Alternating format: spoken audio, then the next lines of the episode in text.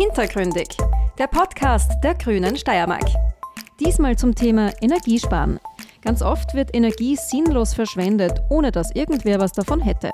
Zum Beispiel, wenn Einkaufszentren auch in der Nacht taghell beleuchtet sind. Oder wenn die Milch im Supermarkt in einem offenen Kühlregal zum Verkauf angeboten wird. Warum ist das so? Wir machen uns auf Spurensuche und fragen bei Expertinnen und Experten nach.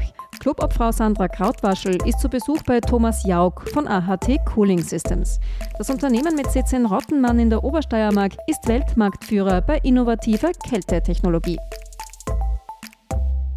Ja, hallo und willkommen bei einer sommerlichen Ausgabe von Hintergründig mit dem speziellen Thema Energiesparmodus on, verschwendungsfrei und unabhängig in die Zukunft. Wir sind heute bei AHD Cooling bei Herrn Dr. Jauk. Ich freue mich sehr, Sie begrüßen zu dürfen. Ja, und meine erste Frage gleich, sind Sie schon im Energiesparmodus? Danke erstmal für die Einladung zu dem Gespräch. Äh, ich komme gerade aus dem Urlaub, also bin grundsätzlich sehr energiegeladen. Energiesparmodus natürlich, sobald man Techniker ist, eine anständige Ausbildung erfahren hat, ist man immer versucht in seinem Wirken und in dem, was man, was man macht, das heißt auch hier bei, im, im Bereich der Entwicklung möglichst energieeffizient zu arbeiten und energiesparende Produkte zu entwickeln. Ja, das ist äh, gerade ja ein Thema, das in aller Munde ist, das Thema Energie, Energiesparen, Energie sinnvoll und effizient einsetzen. Und äh, AHD Cooling produziert ja eben Kühlsysteme für Supermärkte und Industrie. Und das braucht natürlich sehr viel Energie, da wird sehr viel Energie äh, notwendig, um sinnvoll und richtig zu kühlen. Und für viele Menschen ist es vielleicht aber gar nicht so leicht ersichtlich, ja. Und deswegen äh, meine Frage da an Sie: Wie viel Energie braucht Kühlung in Supermärkten? Also wie hoch ist ungefähr der Anteil, der in Kühlung geht und was kann man da eben auch beitragen, indem man das optimiert? Ja, ich meine, so wirklich in Zahlen pauschal beantworten, lasst es mit, mit dem Schnitt über, über, den, über den Lebensmittelhandel. Da ist in diversen Studien und, und, und dergleichen kommuniziert fürs letzte Jahr, bewegt man sich bei 315 Kilowattstunden pro Quadratmeter Verkaufsfläche pro Jahr in einem Supermarkt. Das ist als, als Gesamtenergieverbrauch. Mhm. Das heißt, wenn ich jetzt einen, beispielsweise einen Discounter hernehme, die Fläche, die üblicherweise als Verkaufsfläche zur Verfügung steht, bewegt sich irgendwo zwischen 1200 und 1500 Quadratmeter. Wenn man das dann ausmultipliziert, kommt man auf 425 Megawattstunden pro Markt im Jahr an Energieverbrauch gesamt.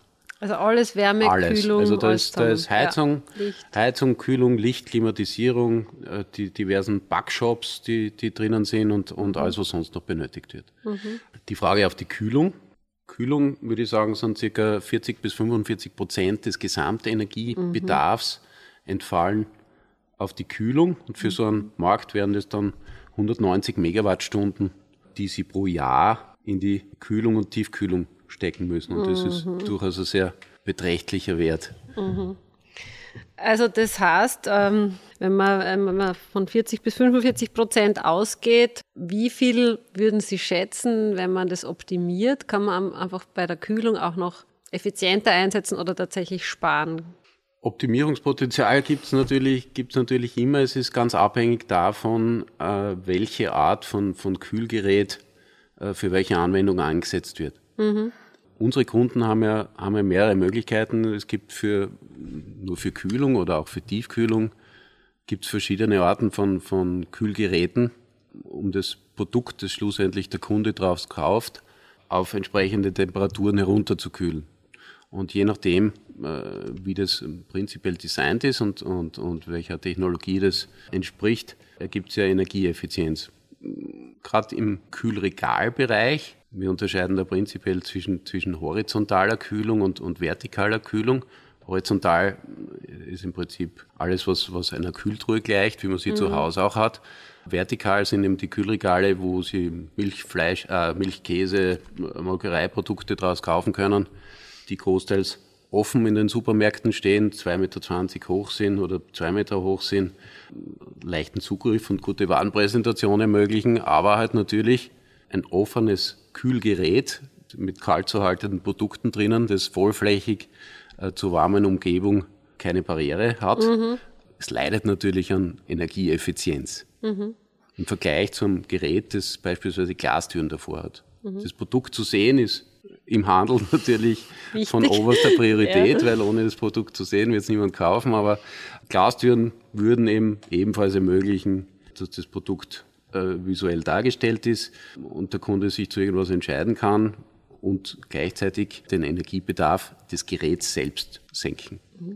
Und kann man das ungefähr beziffern, wie viel Energie da äh, weniger verbraucht würde bei einem geschlossenen Regal im Vergleich zu einem offenen weniger Kälteenergie gebraucht wird? Also bei unseren Geräten, wenn man im Regal die gleiche Temperaturvorgabe hat, dann ist es so, dass wir zwischen 50 und 60 Prozent an Energieeinsparung mhm. erzielen, wenn wir das Gerät mit Glastüren ausstatten. Wie mhm. gesagt, das ist bezogen auf Kühlregale, die vertikal ausgerichtet sind. Mhm. Das würde dann heißen, also man hätte dann in Summe also nur mehr vielleicht 20 Prozent äh, vom Energiebedarf für die Kühlung. Ne? Wenn man ausgeht davon, Wenn dass man einen Markt ausgeht. hat, der großteils, ja, großteils ja. offen äh, ja. ausgeprägt mhm. ist. Gerade bei den, bei den Kühlregalen ist es so, ich kann nach, nach unten hin ja nur bis zu, einem gewissen, bis zu einer gewissen Temperatur äh, offenes Kühlregal realisieren. Mhm.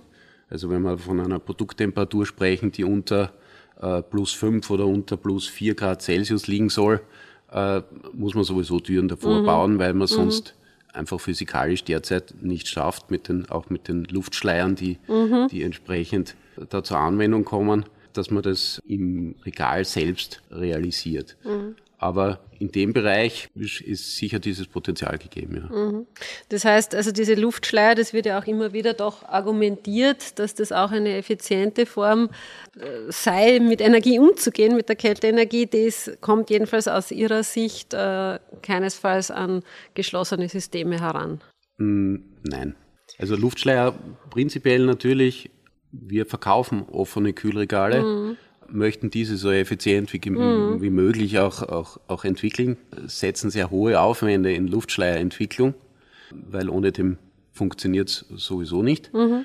Allerdings ist es nach wie vor nicht vergleichbar mit mhm. einem verglasten Gerät, wird man überall anhand der, der Energiedaten in den diversen Datenblättern, die mittlerweile auch öffentlich zugänglich sind, herauslesen Kann können. man das nachvollziehen? Das, das, das lässt sich nachvollziehen. Das ist gut.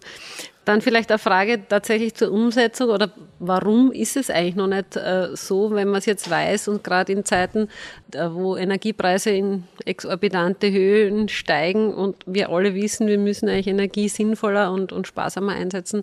Aus welchen Gründen Ihrer Sicht äh, ist das noch nicht flächendeckend umgesetzt? Es gibt ja bereits einzelne Ketten, die, die den Weg gegangen sind aus meiner Sicht oder aus dem, was, was ich von Kunden höre, unsere Kunden führen regelmäßig Studien durch. Natürlich berechnend, dass das geschlossene Kühlregal zwar weniger Energie braucht. Bis dato war es allerdings so, dass die Energiepreise gerade in dem Bereich äh, natürlich nicht allzu hoch waren, dass das zu einem großen Druck geführt hat. Mhm. Und die Studien werden immer dahingehend durchgeführt, dass äh, man vergleicht, man baut einen Markt auf, wo verglaste Geräte stehen und einen Markt mit offenen Kühlregalen und, und stellt dann die Umsätze mhm. gegenüber. Bis dato hat sich dabei immer noch ergeben, dass Türen vor, vor, vor Kühlregalen oder vor Kühlgeräten in irgendeiner Art und Weise immer Hindernis darstellen. Zum einen Produktzugriff, zum anderen äh, ist ja teilweise die Entscheidung dahingehend, dass, dass man sich Raum im Markt oder in der Gangbreite nimmt natürlich, weil mhm. wenn, wenn irgendein Kunde die Tür aufmacht, äh, andere noch vorbeigehen muss, ist in kleinen Märkten mhm. schwierig, also auch mhm. nicht immer ganz einfach. Und mit der Argumentation ist man bis dato dann immer dann in den, in den Business Case gegangen und hat gesagt, okay, äh, was kostet mehr? Die Umsatzeinbußen, die Probleme, die ich im Markt kriege, weil, weil, weil niemand mehr Platz hat oder der Energieverbrauch, der mhm. ansteigt. Mhm. Und dahingehend finden Sie die Situation im Markt derzeit vor. Ich mhm. denke, mit diesen gestiegenen Energiepreisen, die ja erst im nächsten Jahr schlagend werden, weil die Verträge der einzelnen Ketten, nehme ich an, für, für dieses Jahr schon vor zwei Jahren abgeschlossen wurden, wird es möglicherweise da schneller zum, zum Umdenken in die mhm. Richtung kommen. Mhm.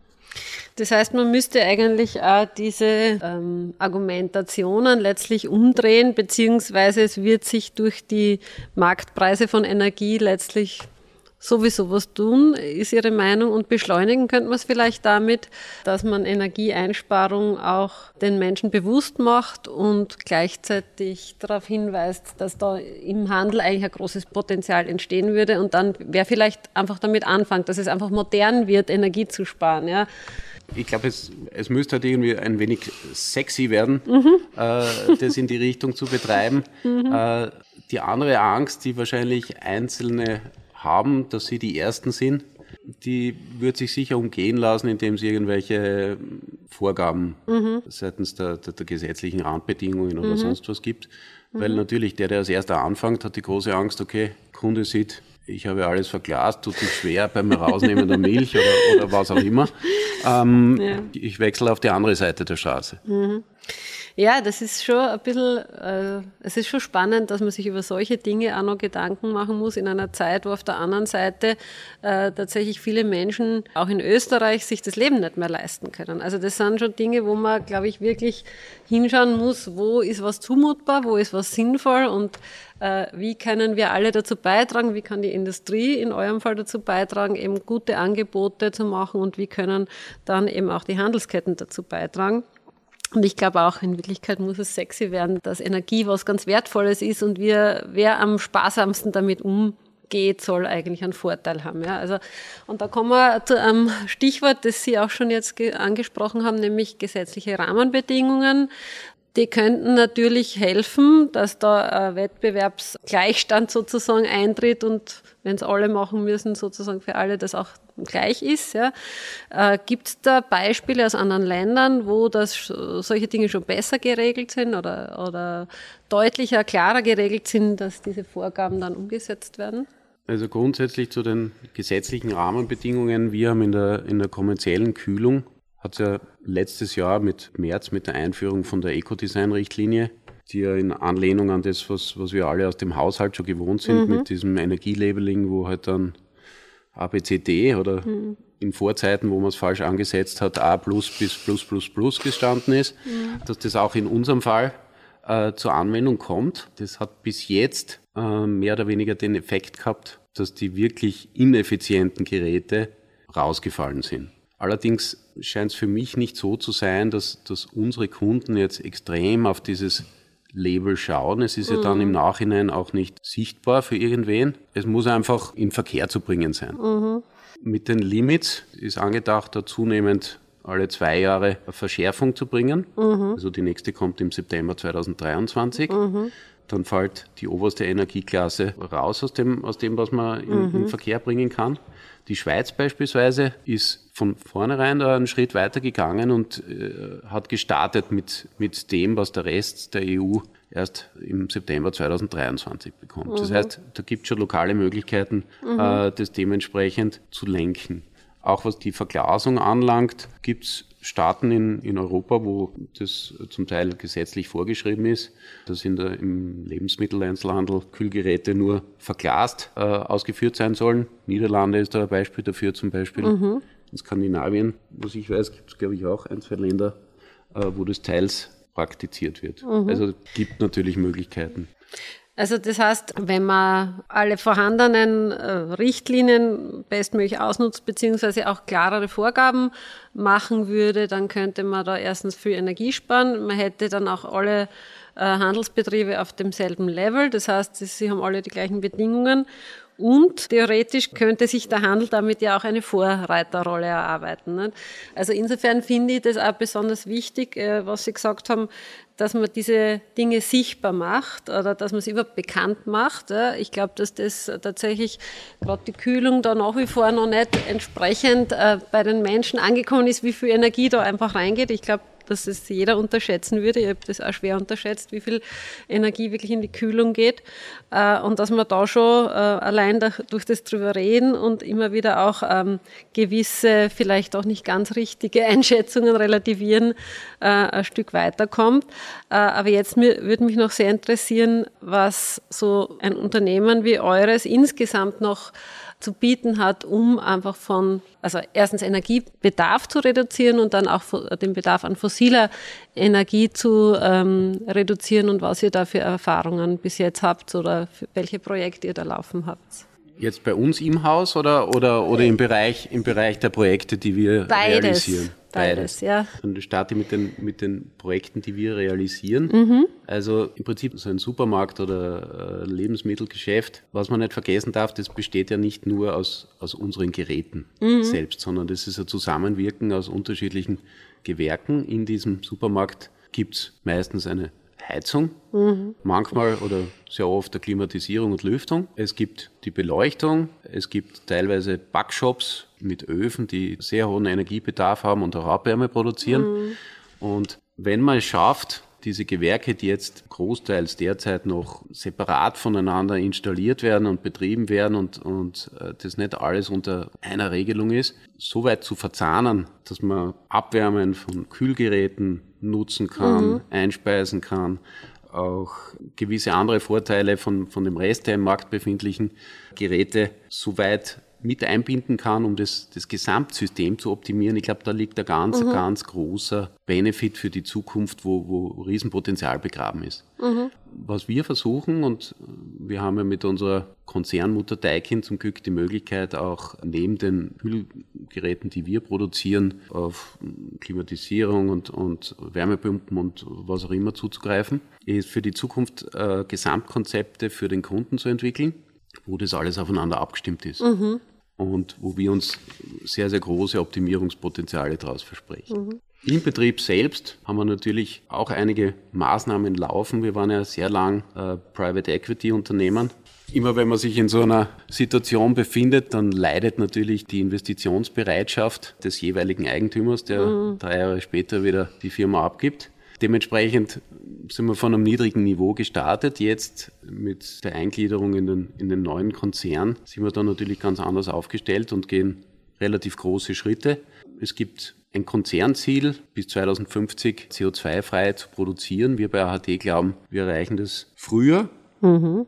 Kurzfristig haben wir uns jetzt einmal bis 2025 das Ziel gesetzt, unseren CO2-Fußabdruck um ca. 35 Prozent mhm. zu verringern. Dazu haben wir diverse Schritte eingeleitet, angefangen von Installation von, von LED-Beleuchtung über Optimierung am bestehenden Heizungssystem, einfach durch neue Regelungen, Verbesserungen an der Hydraulik. Infrastrukturelle Maßnahmen haben wir mhm. gesetzt, Vollwärmeschutz auf den Gebäuden, Isolierung am Dach und dergleichen. Wir errichten PV-Anlage, dreistufig, also zwei Stufen haben wir jetzt eigentlich schon erledigt. Eine dritte Stufe sollte innerhalb nächsten Jahres äh, dann fertig realisiert sein. Im Vollausbau sollte diese jährlich dann 1800 Megawattstunden mhm. liefern. Heizungsseitig haben wir noch vor, mit zwei Wärmepumpenstufen die derzeitige Gasheizung zumindest um 40 Prozent des, des jährlichen Gasbedarfs zu reduzieren mhm. innerhalb der nächsten zwei, drei Jahre einfach um da von, der, äh, von, den, von den Fossilen wegzukommen, mhm. auf denen wir aber derzeit noch sind. Also. Mhm. also auch quasi im eigenen Umfeld wirklich so ein sehr ganzheitlicher Ansatz. Also überall dort hinzuschauen, wo man was optimieren kann und sukzessive dann umzustellen genau. auf also mit Methoden, die helfen, Energie einzusparen oder die Energieträger jedenfalls zu wechseln. Mhm. Ja, das klingt jedenfalls sehr gut. Also ich glaube, äh, wo, also wenn ich Sie richtig verstanden habe, dann liegt ähm, eben auch bei diesem Thema, also wenn es um Kühlung geht oder Supermärkte allgemein, äh, gibt es nicht so diese eine richtige Lösung, die das ganze Problem dann schnell löst, sondern man muss wirklich in die Zukunft denken, wie kann das gesamte System Supermarkt zum Beispiel besser funktionieren von Anfang an, welche Synergien kann man finden, wo kann man Abwärme nutzen, wo kann man andere Synergien herstellen. Ich glaube, das ist wahrscheinlich so ein bisschen das Rezept, mit dem man in vielen Bereichen noch sehr, sehr viel verändern kann. Ähm, ich bedanke mich einmal sehr herzlich für das Gespräch, für Ihre große Expertise und dass Sie auch darüber mit uns gesprochen haben und wünsche natürlich jetzt einmal für den Sommer auch weiterhin sehr viel Zeit und sehr viel Energie, um diese tollen Dinge weiter umzusetzen. Herzlichen Dank. Danke auch von meiner Seite. Hat mich gefreut. Das war die aktuelle Folge von Hintergründig, dem Podcast der Grünen Steiermark.